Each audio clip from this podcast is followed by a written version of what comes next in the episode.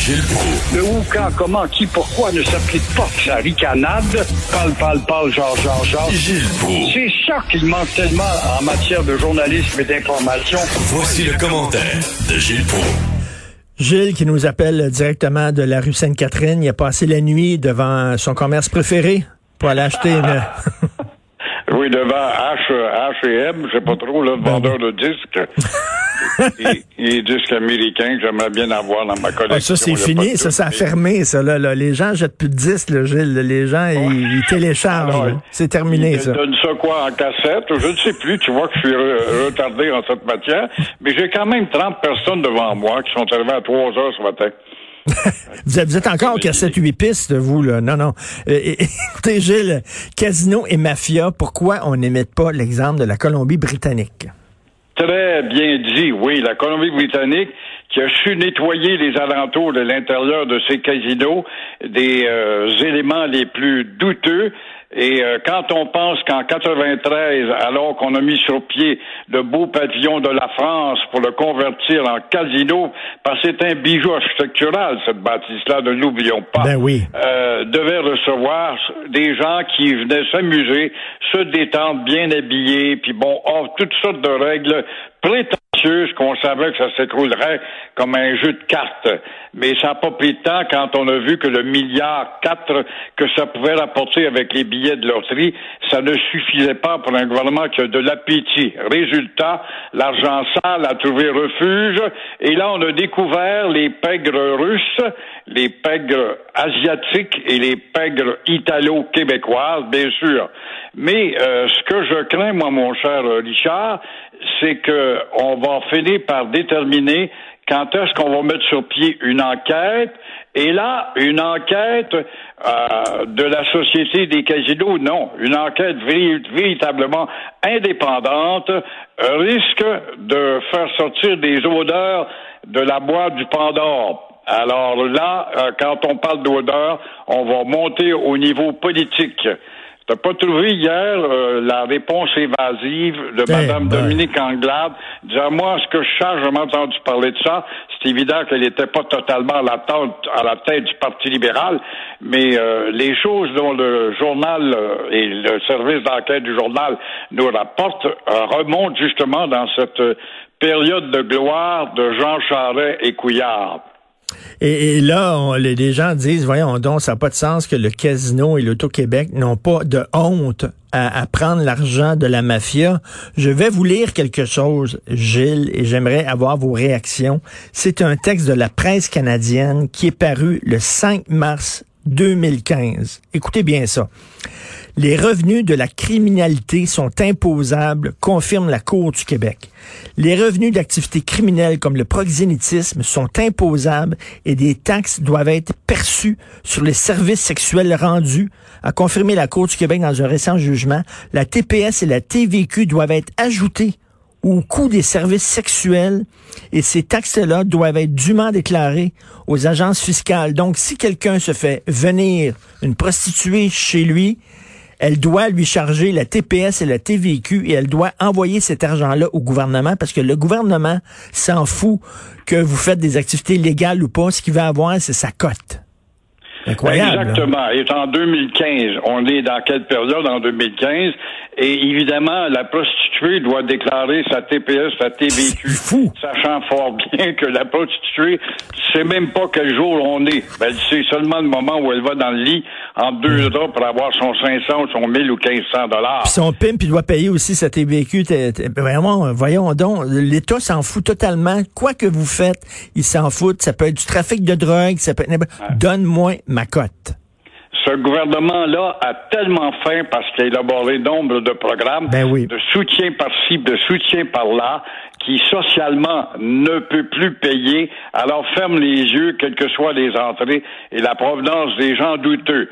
Puis quand tu rentres, tu vois des Asiatiques rentrer au pays où on a modifié la loi d'immigration. Il y a 15 ans, on disait, c'était 300 000 dollars dans ta valise, tu deviens vite un bon Canadien. Aujourd'hui, c'est peut-être plus que 300 000, peut-être 500 000, mais ça rentre sans trop d'enquête approfondie et voir que parmi ceux-là, il y a des balfrats qui constituent des réseaux. C'est comme ça que les Russes sont rentrés en abondance pour établir des réseaux de studios de massage qui le contrôlent bien de dire la police. Alors la même chose dans le cas des Asiatiques et leur goût effréné. Faut aller au Vietnam pour voir ce que c'est qu'une maladie et un goût effréné pour euh, les casinos et les, les gageures. On regarde là, les films de James Bond, puis là, il y a des scènes dans des casinos, puis tout le monde, les femmes en robe de soirée, puis les gants tuxedo. C'est pas le casino de Montréal. Parce que moi, là, je suis allé une couple de fois au casino de Montréal parce qu'il y a un restaurant là-bas que j'aime bien, puis il faut traverser le casino pour aller au restaurant. C'est des gens qui sont habillés en mou. Eh boy. T'as raison. Tu parles du Nuance, qui est un, des rares cinq étoiles à Montréal en passant. Oui, qui est très bon, qui était vraiment très bien. Et mais, mais là, les, les gens habillés en mou puis tout ça devant les, machines à 25 cents, c'est déprimant en tabarnouche. Vous voulez nous parler de Cuba, de la République dominicaine et du Mexique? Ben, il y a des enquêtes qui sortent, évidemment, les associations de tourisme se défendent, appuyées par euh, Santé Canada. Et là, on découvre que Cuba, la République dominicaine et le Mexique, dont le PIB dépend du tourisme, c'est à peu près la seule ressource qu'ils ont, ces pays-là, alors sont évidemment euh, des plus sérieux euh, vraiment dans l'entrée et la sortie du touriste qui vient du Québec. Le mot dit problème, c'est que le Québécois, une fois qu'il est sorti de là, se met-il en confinement? Ça, ça reste à vérifier. Mais on parle de tests avant d'entrer, de tests à la sortie de Cuba, de la République ou du Mexique. On parle d'un questionnaire beaucoup plus élaboré euh, par rapport à ce qu'on a pu avoir ici, nous, en rentrant à Dorval. Et euh, l'industrie touristique, évidemment, étant la plus importante pour ces pays-là, euh, il faut, on ne peut pas se permettre une mauvaise réputation. Admettons qu'il arriverait une catastrophe, une douzaine de gars ou de femmes qui sont atteints par la COVID. Ces pays-là ne peuvent pas se permettre quant à la poursuite de leur industrie touristique qui doit les faire vivre. Quant aux avions, Apparemment, on a fait des enquêtes et il y a peut-être du vrai là-dedans dans les avions où euh, maintenant on exige la libération de l'air, c'est-à-dire le renouvellement de l'air à tous les dix minutes, ce qui n'est pas le cas sûrement quand tu rentres chez euh, euh, hmm. Costco ou encore une de nos grandes surfaces. Alors bravo, c'est rassurant un peu, mais le problème, le problème, c'est de savoir comment les Québécois qui vont dans l'un de ces pays-là euh, en rentrant ici, obéissent vraiment à la règle édictée du pays d'où tu sors. Est-ce que ça vous tente, vous, est-ce que ça vous tente d'aller dans le sud dans le temps des fêtes? Êtes-vous en train d'y penser? Ah, c'est pas le goût qui me tente, il n'y a pas de doute. Euh, c'est tout simplement une disponibilité physique.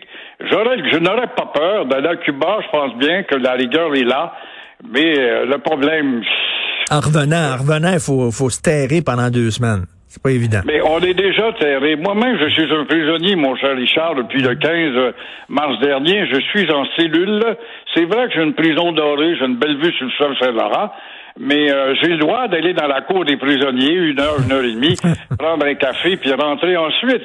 Alors, ça, on est euh, quand même 4-5 euh, millions à agir de la sorte. On va, on va s'en sortir le printemps prochain. Là. Moi, j'espère, le printemps prochain, on va se sortir du trou. Puis rapidement, là, la Granby, ça n'a pas de bon sens, la DPJ là-bas. Là. Qu'est-ce qui se passe? Encore une fois, la maudite formation qui n'existe pas. On l'a vu cette semaine, cette fille qui est en autorité, qui travaille pour un milieu, donc la référence est gouvernementale, qui photographiait des pauvres vieux dans leur euh, maison euh, mourant, puis à moitié tout nu, puis mettre ça sur son réseau à elle, puis rire. Quelle sorte de formation a eu cette maudite folle-là?